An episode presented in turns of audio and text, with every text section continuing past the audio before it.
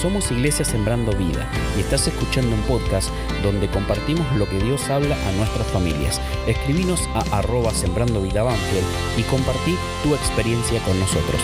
Muchas gracias y seguimos escuchando.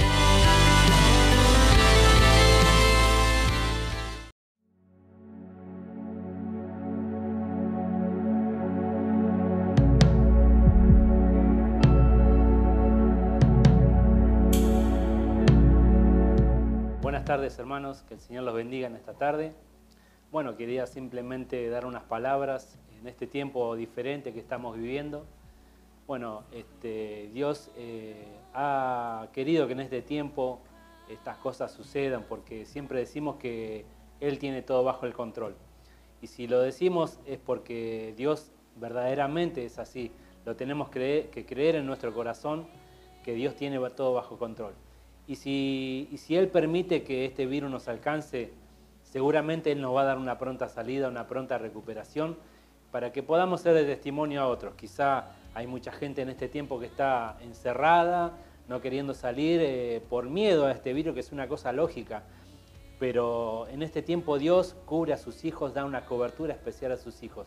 Y eso lo tenemos que creer, porque de eso se trata el camino del Señor, de la fe, de la fe a nuestro Señor que si Él nos da alguna lucha o prueba, sabemos que Él nos va a sacar adelante.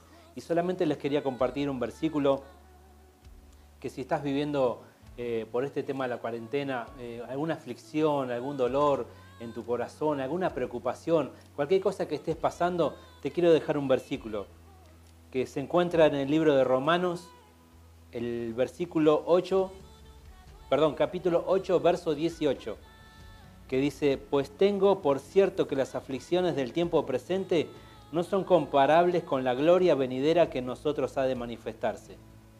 Hermanos, eh, estás viviendo un tiempo difícil, un tiempo eh, quizás diferente a lo que vos tenías pensado, pero quiero que sepas que lo que está por venir es, es mayor porque Dios está de nuestro lado.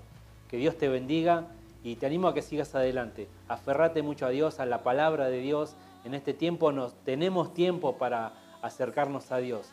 Que Dios nos dé esa fuerza eh, de voluntad para buscar en oración, en lectura de su palabra, en buscar cuál es el propósito de Dios para nuestras vidas. Que Dios te bendiga.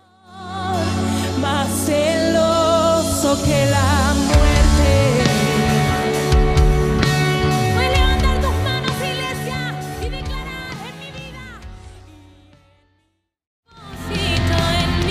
Nos despedimos y esperamos que nos sigas y nos compartas. No te quedes para ti lo que puedes compartir. Nos vemos en el próximo podcast y recuerda escribirnos en nuestras redes sociales arroba sembrando vida Banfield y hasta la próxima.